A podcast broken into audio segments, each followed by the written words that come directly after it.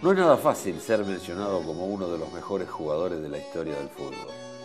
Y más difícil aún, ser uno de los únicos dos en ganar un mundial como jugador y como entrenador. Este cuento es sobre uno de ellos. El primero en lograrlo fue Mario Zagallo y el segundo, Franz Beckenbauer. Le decían el Kaiser y de él se trata la historia. Así que si les parece, comenzamos.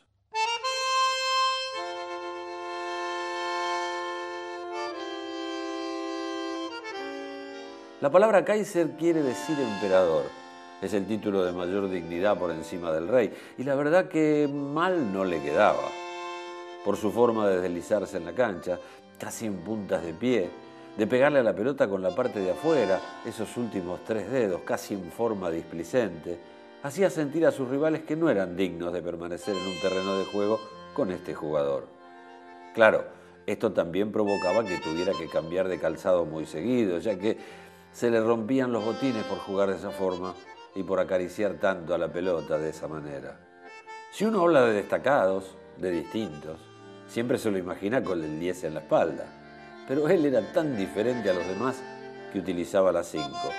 Sí, ya sé, muchos pensarán que era porque jugaba de mediocampista central, pero créanme que podría jugar de 9 si quería, de lateral o de volante defensivo o por los costados hasta algunos aseguran que él inventó el puesto de líbero.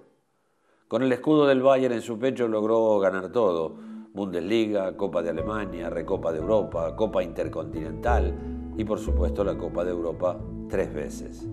Balones de oro, mejor jugador de Alemania, reconocimiento mundial, hicieron que se lo ponga a prueba en la Copa del Mundo organizada por su país en 1974 se preparó de la mejor manera. ¿Y se acuerdan que dijimos que Kaiser era un título por arriba del rey? En ese momento, la corona era de Johann Cruyff y se enfrentaron en la final del mundo estos dos colosos en una batalla que coronó a Franz con el título de campeón.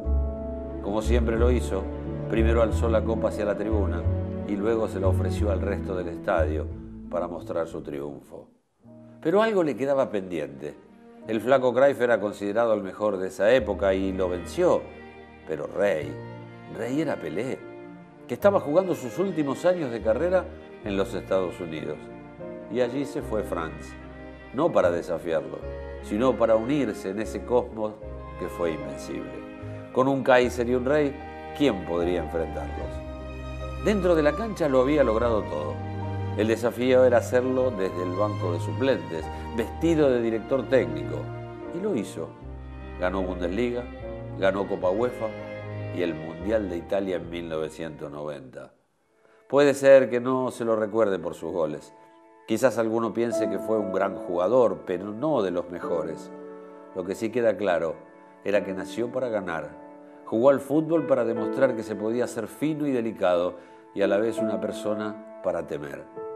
Franz Beckenbauer, el hombre que dejó su sello en la historia del fútbol mundial, casi como el programa, simplemente el Kaiser.